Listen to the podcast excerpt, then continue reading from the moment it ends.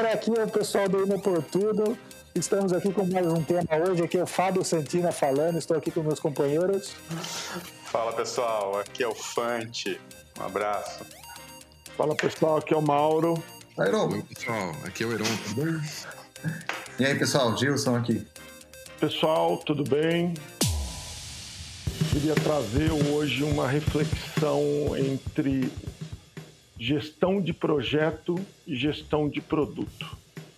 Uh, sobre os perfis uh, dessas duas competências, quais são as aderências dela no cenário atual e qual e principalmente qual a diferença dessas abordagens no processo de transformação digital das empresas.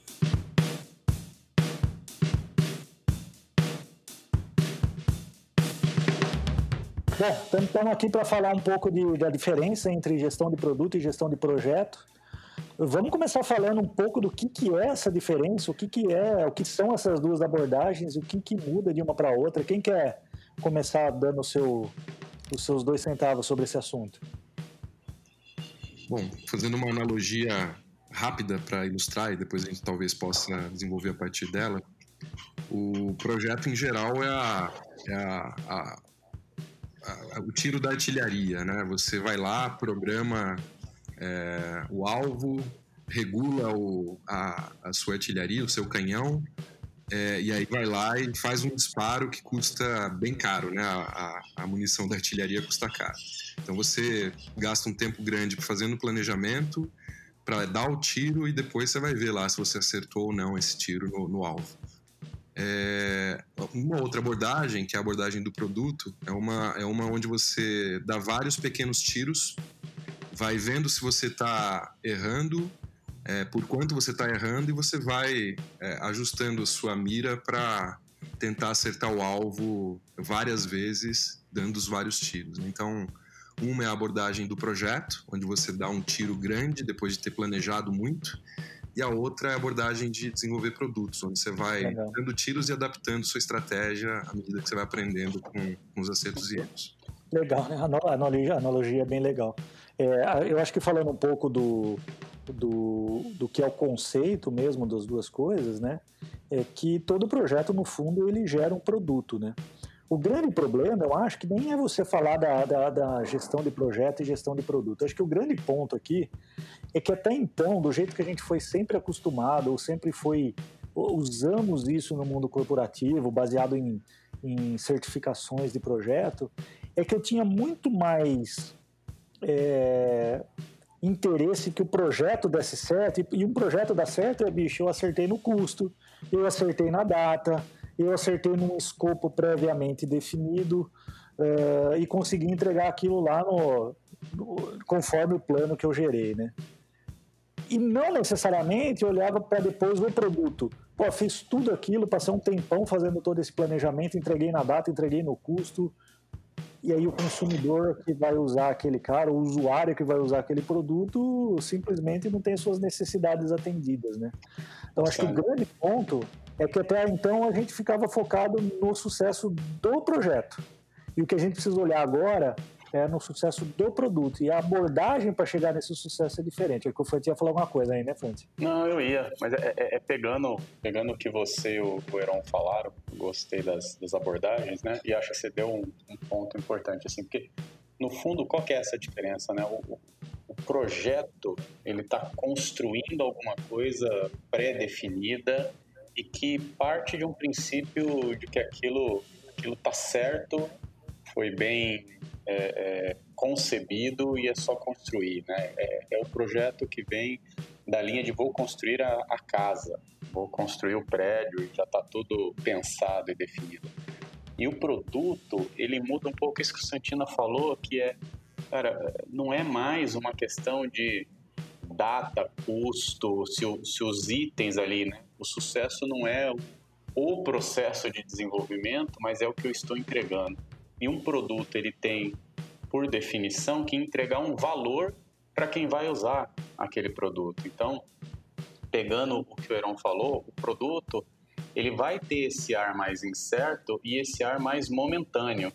de qual é o valor que eu estou entregando naquele momento e qual é o próximo valor, ou como é que eu agrego mais valor àquele produto. Então, ele é construído constantemente, porque a toda hora eu estou mudando ou estou agregando valor a ele. Então, Isso. Isso, é um um, longo, né? Eu, eu acho que você deu um exemplo legal aí, Fante, que eu acho que embasou toda essa história de gestão de projeto que a gente tem, que a gente chegou até hoje, que é fazer uma analogia com a, com a construção, construção civil, em geral se faz isso muito, esse, essa analogia, e no fundo é, é, é muito diferente, são muito diferentes as coisas que você gera, né? Talvez quando você está construindo um prédio, você está construindo uma casa, você tem uma visibilidade de futuro mais alongada. Quando a gente está falando de produto, e aí especificamente de produto digital, as necessidades de quem usa, elas mudam, ela muda muito rápido, o mercado muda muito rápido, é, a concorrência muda muito rápido e a tecnologia também muda muito rápido. Isso tudo dá um, um caldeirão de coisa lá que, na, na, verdade, você não consegue prever o que vai ser daqui seis meses, do que vai ser um ano. E se você não tem um processo na geração desse produto que você consiga aprender isso rápido e ver isso rápido e mudar, isso tem que ser muito mais rápido do que você faz um plano de projeto e coloca ele em execução. É, você não consegue acompanhar o que está vindo à frente, né? Ainda mais no produto digital, né? Que você não está falando. Ainda mais no produto digital. Porque a, a, casa ainda faz sentido, né? Eu fiz a planta, construí uma casa. Quando eu vou construir a segunda casa, é um novo projeto, né? Tem todo é aquele esforço, é. tudo. O produto eu construo uma vez, depois eu vou copiar código, né? Eu, eu vou copiar na mídia, não, não tem isso. É a construção do produto é o design em si. Então, é, é, é parar de encarar desenvolvimento de software como fábrica, né, onde cada produto é um projeto para para um processo de design, de experimentação, de conhecer qual é o valor que eu quero agregar para que público, em que momento. Ele é muito é, contextual.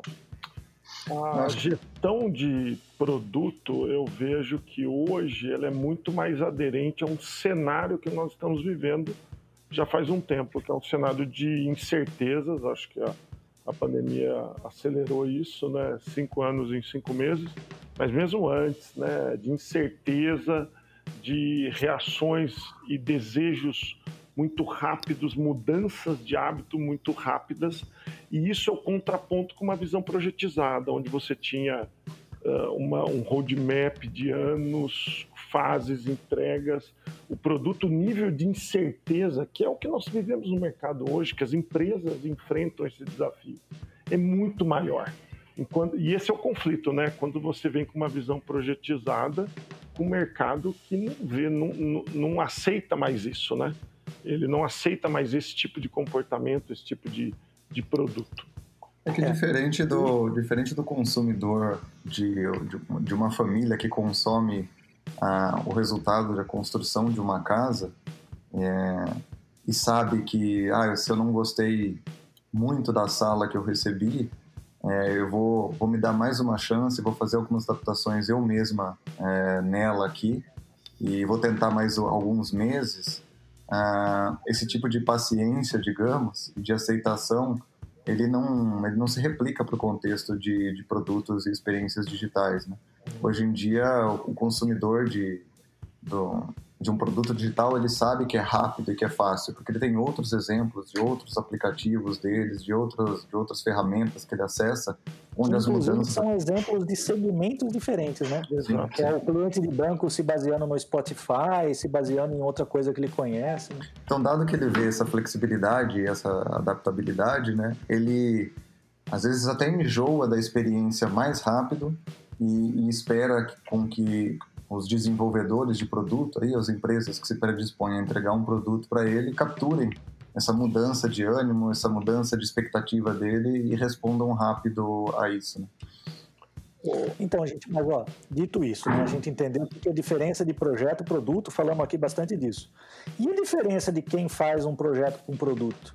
Porque eu imagino, imagino, e vou falando isso aqui só para provocar o assunto, porque a gente já conhece bem esse assunto, né? É, é, bem diferente o perfil, né? A gente sabe que tudo é transformação quando a gente vai mudar de, de um paradigma para outro. Quando ela é lisa ou quando ela é leve, ela não está sendo corretamente feita, né? O perfil do cara que estava acostumado a fazer projeto deve ser bem diferente do cara que vai fazer produto agora. Né? É, a diferença começa até antes da, da gente falar de equipe, né, que vai fazer. Talvez a gente possa começar pela, pela liderança, pela alta liderança que tem um problema a ser resolvido é, nas organizações a gente encontra ainda muito mais gente acostumada a executar projetos e de certa forma é, os mecanismos todos, os processos das empresas são desenhados para isso, né? Eu vou lá, faço uma especificação, contrato o fornecedor, o fornecedor desenvolve esse produto digital durante um tempo, me entrega, eu coloco em produção, aí eu contrato um outro para fazer a operação disso e, e pronto. É, o, o gestor que contrata e, que usa um, um, modelo de gestão de produtos age de forma diferente. Né? Ele, ele sabe qual é o valor que ele precisa entregar, qual é o objetivo, qual é a estratégia, contrata, é, aloca uma capacidade produtiva para o tempo todo é, perseguir essa, esse valor e entregar interações, né? É entregar iterações em cima disso para cada vez mais aumentar o, aderência do que está entregue ao, ao valor perseguido, à estratégia. Ou seja, ele está que... tá abraçando a incerteza quando ele faz isso, né? Exatamente. É, e, aí, se pegar o que o Heron falou, né, são, são duas mudanças. Né? Uma é essa. Uma é essa mudança do líder, né, de pensar diferente, de, de o que, que ele está buscando. Então, assim, as KPIs são, são novas, é o que a gente falou lá no início, e, e esse cara agora é qual é a KPI daquele momento. Pô, eu estou desenvolvendo um produto, primeiro eu quero atrair público, depois que eu quero pensar em rentabilidade, depois que eu quero pensar em lucratividade, é, qual é a KPI do momento, qual é o meu foco de valor daquele momento. E o segundo, sobre se o time é diferente, óbvio que surgem alguns, alguns conhecimentos e know-hows novos, né? Você é muito mais baseado em dados, você precisa medir tudo que você está fazendo a todo instante para saber o que está acontecendo. Mas tem alguns perfis que eles já existiam, já eram utilizados e o que, que você precisa agora é que ele não seja mais estanque, né? Não é mais aquela coisa de, ah, vou fazer toda a prototipação de todas as telas do meu sistema e dar para uma equipe desenvolver é uma equipe junta, multidisciplinar, que tem que estar tá fazendo prototipação, tem que ser capaz de testar, tem que ser capaz de entrevistar cliente, tem que ser capaz de desenvolver, tem que ser capaz de mudar uma arquitetura ali, tudo ao mesmo tempo, o tempo todo. Né? isso muda bastante a dinâmica do que, do que você está fazendo. Isso que o Fante falou agora sobre é, equipe multidisciplinar e tal, esbarra num outro assunto que a gente já tratou aqui, num episódio que trata especificamente dos silos. E os silos são uma organização lá para estrutura mais focada em gestão de projetos.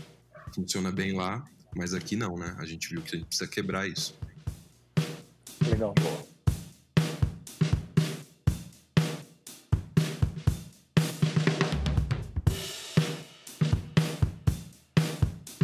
Ah, então, pessoal, mas ó, então a gente, a gente sabe o que é produto, sabe o que é o time, qual é a diferença, mas com certeza quem está ouvindo sobre isso agora, está tendo contatos pelas primeiras vezes, está se perguntando lá, e principalmente quem tinha muito contato com gestão de projeto, ele está se perguntando, cara, mas você está me dizendo então que eu não tenho controle mais sobre quanto eu vou gastar, é, eu tenho que pular de cabeça num, numa piscina que eu não sei quanta água, quanto, quanto de água tem, qual que é o custo que vai ter depois, quanto dinheiro eu vou gastar, o que, que eu vou ter de retorno. É isso que é o. A, é, isso está inerente até, uma gestão de produto também? Acho não? que esse, esse é o grande. É a grande mentira que a gente se contou durante muito tempo, né? De que eu tinha esse controle todo, né? No fundo, é, é estou para ver um projeto que nunca desviou em custo e nunca ninguém mediu qual foi o resultado, o benefício realmente que esse projeto trouxe.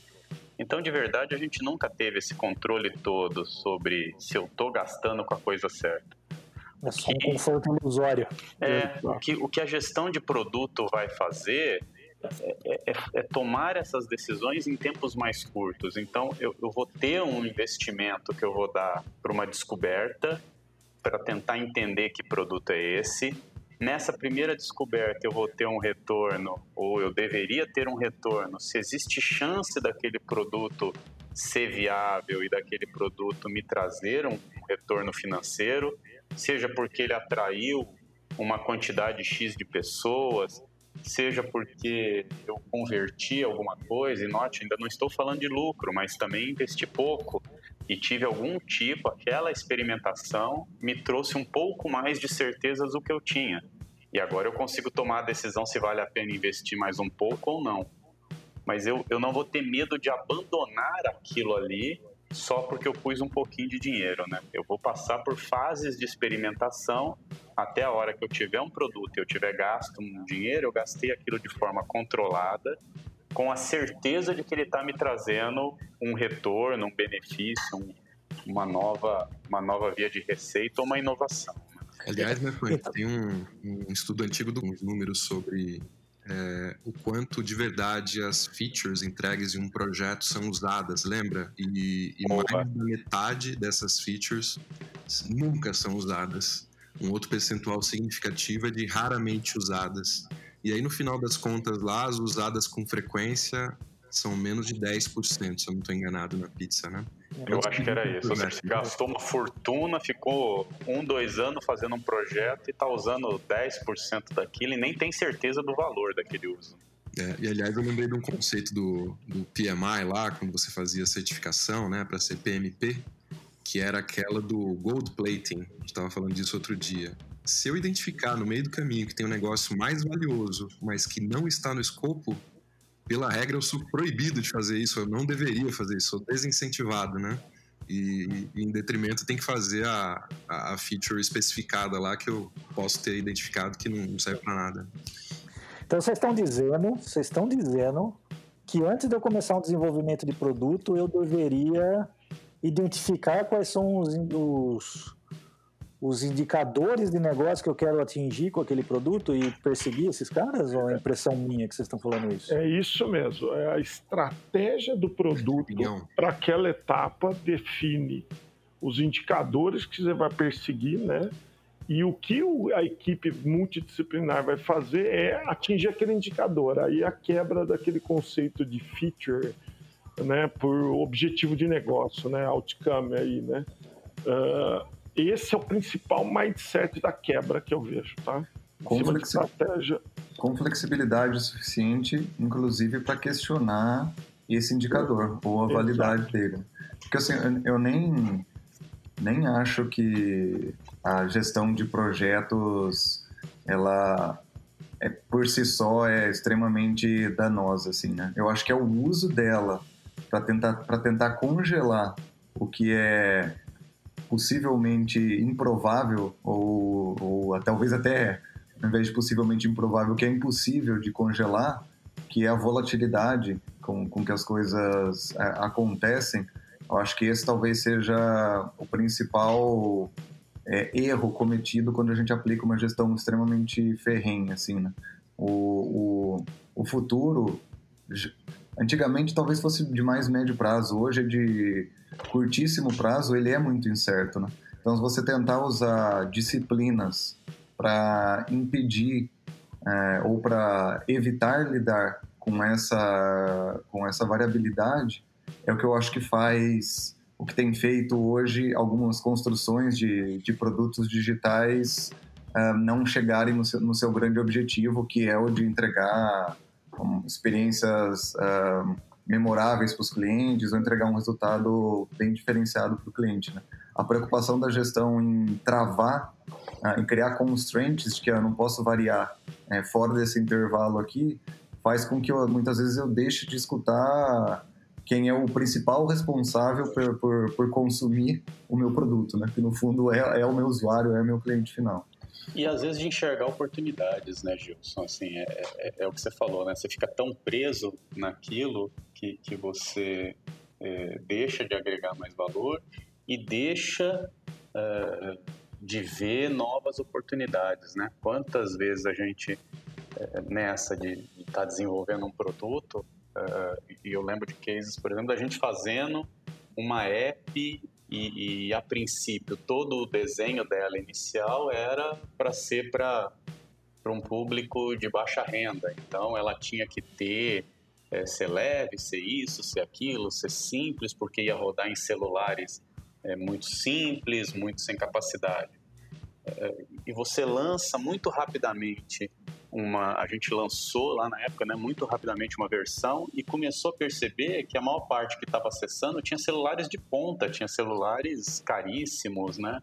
Era os top de linha. Você fala, poxa, mas o que está acontecendo? É, se, se, fosse um projeto, eu simplesmente ia continuar fazendo o que estava planejado desde o início e boa. Mas naquele momento a gente descobriu que dava para transformar aquilo numa coisa de muito maior valor, porque quem estava usando eram ou pessoas uh, mais velhas ou pessoas desengajadas digitalmente, e aquela poderia ser a grande ferramenta de engajamento digital de um público que eu nem estava considerando acessar, de um público que eu achava que nunca seria digital, e a gente conseguiu criar uma ferramenta é, para digitalizar esse público. Né? E, e, se eu estivesse fazendo o projeto, eu nunca teria transformado aquele produto nesse outro produto, eu nunca teria enxergado essa oportunidade. A gente falou um pouquinho até agora do, da, das desvantagens né, de fazer a gestão de custos no modelo tradicional aí, eu, tentando voltar um pouquinho para a pergunta do Santina, esse, esse exemplo do Fante é bem emblemático, né? Mas tentando voltar um pouquinho para a pergunta do Santina, que é como é que a gente faz a gestão de orçamento quando a gente está fazendo um produto, é, talvez um, uma resposta possível, dentre várias, né, seja o Lean Budget, é, onde você reserva uma quantidade de recursos financeiros para atuar é, e avançar na resolução de um problema né, durante um período de tempo, três meses tipicamente, e aí você compara é, para saber se o seu dinheiro foi bem empregado ou não, de acordo com os resultados que você consegue é, obter nesse ciclo curto, né? nesse ciclo de três meses aí, com várias entregas e várias, vários testes do produto que você faz em, na mão do, do consumidor final. Né? Acho que talvez esse seja um dos caminhos de gestão de budget, só para não deixar a pergunta sem resposta aí. Bom, eu vou, eu vou pegar um gancho, eu vou pegar um gancho do que o Gilson falou, né, dessas travas para uh, avesso a, a mudança, né? E eu vou pegar um exemplo recente que a gente teve agora de um, um cliente nosso tava, se desenhou uma estratégia de um produto super inovador e com alto impacto de negócio veio uma oportunidade de mercado uh, e com uma, uma, naturalidade muito grande. O, o BO, né, o Business Owner, né, que é o responsável do negócio, junto com a Squad, junto com o presidente da empresa, tomando uma decisão de pivotar. Né? Uh, isso, isso ilustra muito bem o que o Gilson falou, que é um, um dos pilares do sucesso da gestão de produto, é a, é a tranquilidade da incerteza do próximo passo, né? A gente vai ter que pôr, aprender e não tem problema nenhum da gente pivotar o assunto para algo que a gente identificou que tem mais impacto de negócio naquele momento, naquele cenário.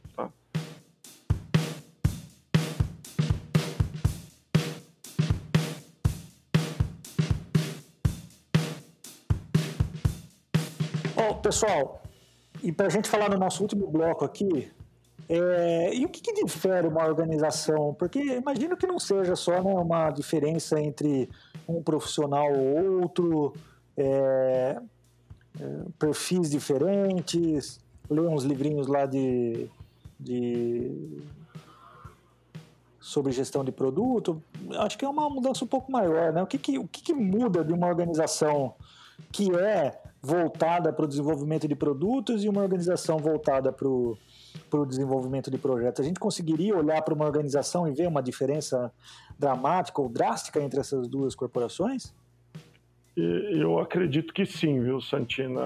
E os principais pontos que eu vejo aí é uh, um consumidor no centro, né? Quando a gente até já falou disso em outro capítulo nosso, outro episódio do nosso podcast. uh, quando a gente coloca o consumidor no centro e uma capacidade desse, dessa organização uh, de entender o universo digital, né? Ele não é mais um, um demandante, ele vai junto, ele participa das discussões, o negócio, né? Ele tem que ter uma, uma competência técnica digital aí e com essa com esse mix do consumidor no centro. Acho que essa é uma característica que eu vejo muito clara das organizações que estão pivotando para a gestão de produto. É, impressão minha, vejo... Maurão, você falou que o técnico tem que entender de negócio e o negócio tem que entender de técnico. Ele tem que ter uma competência mínima uh, técnica digital. Ele tem que entender, não, não estamos falando de saber programar, tá? Mas ele tem que entender desse universo, né? Ele não tem que chegar com esse aquele, a gente também falou disso em outro episódio daquele pedido por cima da, da do muro, né? e eu não sei como é que faz, né? Eu não sei como é que é feita a mágica, né?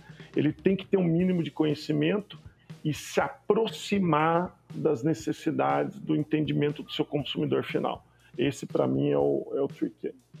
É, eu, acho que é uma, eu, é, eu, acho que é uma, as empresas, quando elas começam a, a pensar em produto, e principalmente em produto digital, é, não em simplesmente fazer projetos de sistema, é, elas, elas têm essa vertente de inovação, de correr mais riscos, riscos controlados, riscos é, rápidos, gerenciados no tempo, mas elas são mais abertas a ideias novas, a correr risco e a, a, a essa história do pivotar, a mudar de ideia, a, a, olhar o valor que elas querem entregar. Então, são, são empresas que estão olhando não uh, ah, eu sou uma empresa que faz isso ou vende aquilo, mas sim eu sou uma empresa que tem um conjunto de conhecimentos, um conjunto de assets e junta isso para desenvolver produtos e entregar valor para o meu cliente final. Né? Então, o, o jeito delas encararem a própria organização, o próprio objetivo é diferente. Né?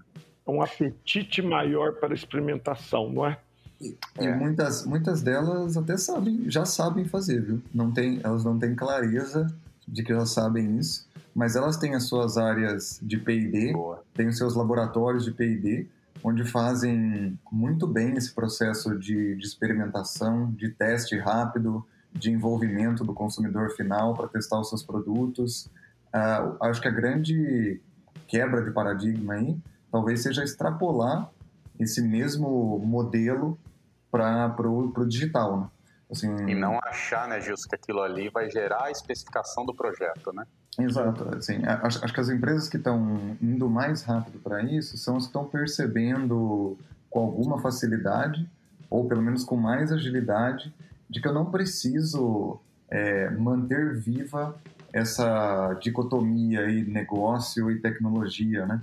É, e, e nem meu negócio, meu business, meus serviços e os meus softwares na verdade, essas duas coisas elas se misturam muito, né? O meu negócio ele é ativado através de canais digitais, através de meios digitais. Então, assim, eu, não, eu não, não preciso mais separar uma coisa de outra, né? Eu, eu chego no meu consumidor final via canais digitais, assim como eu chego via canais físicos, eventualmente, né? As que perceberam isso muito rápido estão inclusive passando com mais facilidade por esse momento difícil que a gente está vivendo hoje na, na, economia global, né, de, de distanciamento social. Né? Elas já estavam projetadas para chegar no seu consumidor final via essas plataformas digitais, via esse conceito de digitização.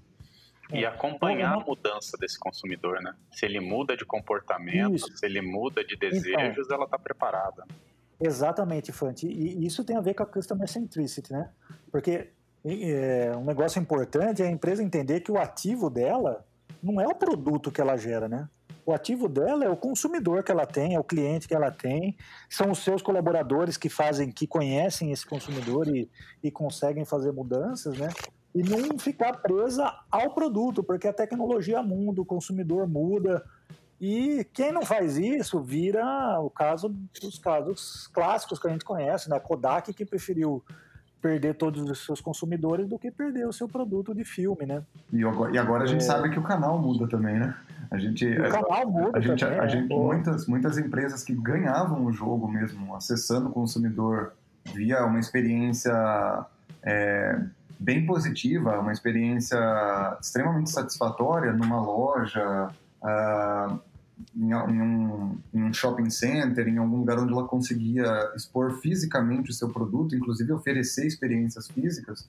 Agora elas estão vivendo um momento onde não é tão fácil assim mais. A gente passou vários meses onde isso eu fiquei praticamente impossibilitado de fazer dessa forma. Né? Quem já estava projetado para ter outros canais saiu alguns, alguns passos na frente. Quem não estava, mas se mexeu rápido, alcançou logo, ou talvez tenha chegado a essa conclusão que não dá para ser por um único canal mais, né? Uh, e, e, alguns ainda estão, alguns ainda estão sofrendo, né? E o legal disso, Justo, desse exemplo seu, é que se você olhar do lado do cara que compra, do cliente, né? É, ele se adaptou em questão de dias, né, cara? Em, uma semana, duas, já tinha. O cara tava lá comprando pelo WhatsApp, tava comprando pelo caminho que fosse. Cara, o, o consumidor foi bicho, virou as costas para canais, os canais que ele tinha de, de, de um dia para o outro. Mas quem demorou a se adaptar foram as, as empresas. O projeto é uma concorrência diferente, né? Uma concorrência por experiência, né? Não é mais sobre, ah, eu quero ter um produto parecido ou da mesma qualidade é, que esse outro, que essa outra empresa aqui do mesmo segmento, né? É um modelo onde, ah, por que que no meu banco é, não pode ser do mesmo jeito que é quando eu estou no meu e-commerce. Por que, que no meu e-commerce não pode ser do mesmo jeito que quando eu estou no meu plano de saúde? Então, assim, é, é, matou um pouco esse conceito extremamente segmentado de mercado e trocou isso por um conceito muito mais próximo de experiências parecidas entre diferentes segmentos. Eles comparam acho com que isso tudo, que você né? falou, só para fechar aqui, Mauro, isso que você falou, Gilson, acho que é legal a questão de são empresas focadas na experiência, né? É, não sei se foi o Heron, alguém estava falando lá até dos tempos que demoram para colocar projeto. E, e, no projeto, né, as empresas muito focadas em features. E se a gente pensar, as startups e, e as empresas mais novas de tecnologia, se você olhar o produto delas e o produto de qualquer empresa tradicional, o produto delas nunca ganha em features. Ele nunca é o melhor em quantidade de features, em funcionalidades. Mas ele tem uma experiência nova, inovadora. E como diria minha sogra, a gente se acostuma fácil com o que é bom, né? É. Ô, ô, Frank, olha que outra coisa interessante, né? Quando a gente pega os exemplos que a gente tem é, na convivência do dia a dia, né? Tem empresas que ainda não aprenderam sobre isso, né? O cara está vivendo esse momento de, de, isolamento social, de pandemia, de Covid, e tem gente que está ainda pensando em como que vai se recuperar uh, no momento que houver um retorno ao normal, mas sem pensar que, bicho, e se não tiver esse retorno ao normal? Todo, todo mundo aqui está torcendo para que a gente tenha uma vacina, para que a gente tenha é, uma cura para esse, esse, esse Covid-19, mas a gente não sabe como é que isso vai ser, né? É, é uma incerteza esse futuro, né? E aí a gente percebe muito claramente empresas que estão só esperando esse problema passar e tem empresas que estão fortemente já pensando em como vai ser esse mundo pós-Covid uh, e pensando em como é, ser num novo normal, né? Gosto muito desse termo, mas é, é no mundo novo, né? Tentando capturar as coisas legais que vocês falaram aí, né? Obviamente, a centralidade no cliente aparece como, como a primeira pedra fundamental aí, né, para esse processo todo de gestão de produtos. Mas parece que existem algumas disciplinas ou cultura organizacional que precisam também estar tá muito alinhadas para fazer isso acontecer, né? Primeiro é é, a gente falou também aqui é, sobre o assunto. É, sabe, conhecer o cliente não significa saber o, o nome, o CPF, todos os, os, os, gostos de um indivíduo, né? Mas conseguir analisar um, uma carteira grande de consumidores através de dados, né? Então, a disciplina de analytics é, e a centralidade de decisões baseadas em dado é, é essencial também. A outra é, é, a capacidade de execução, né? Não adianta eu saber o que o cliente quer é, ter os dados que me indicam estudo e depois não conseguir entregar coisas de forma rápida para ele ali para fazer meus testes, né? É, a outra coisa é que não adianta uma área conhecer o cliente só. É, isso, isso é uma característica que tem que estar na corporação, né? É, voltando lá para o assunto dos silos, todo mundo precisa remar em função do mesmo, do mesmo objetivo, do mesmo valor. Então essas são algumas pinceladas aí de características culturais e, e de, e de é, comportamentos é, que a gente espera é, dentro de uma organização que está de fato é, centrada no, no, seu cliente, né, para fazer produtos cada vez melhores e mais alinhados às necessidades. E a literatura? Quem quer falar um livro legal aí? Quem quiser se aprofundar mais no assunto? Eu queria recomendar um. Eu considero um, se não o melhor livro de gestão de produto, né, que é o Inspired do Martin Keegan. Uh, esse livro é extremamente. Eu recomendo muito a leitura porque ele foi muito importante para abrir essa visão de gestão de produto aí. Então, tem, tem, os dois livros lá do Eric Ries, né, o Lean Startup e o Startup Way, que são clássicos do assunto. Eu não vou lembrar aqui, Maurão, lembra, acho que não é um livro, né? Só o artigo, mas aquele da árvore de hipóteses lá é um texto fundamental de ler, cara, muito bacana. Boa, Fante. Ah, aí uma outra dica é a Tereza Torres, é uma head de produto, ela desenvolveu uma ferramenta que a gente usa muito, que é a árvore de oportunidades, que é bem emblemática nesse modelo que a gente falou muito aqui de você não focar em feature, focar em impacto, né, o outcome. Tem um bem legal também que é o The, o The Lean Product uh, Playbook do Dan Olsen, que é, também fala muito dos conceitos, muito dessa mudança de, de, de mindset, né? de mindset, né? Como, como gerenciar de uma forma diferente, né? não abrir mão de gestão, mas usar uma gestão mais adaptada a, a realidade que a gente comentou aqui. Muito bom. Fechamos? Fechamos. Fechou. Temos Formou, então. Formou. Fechou? Aí. É isso aí, galera. Obrigado. Abraço. Valeu. Obrigado, gente. Abraços no coração.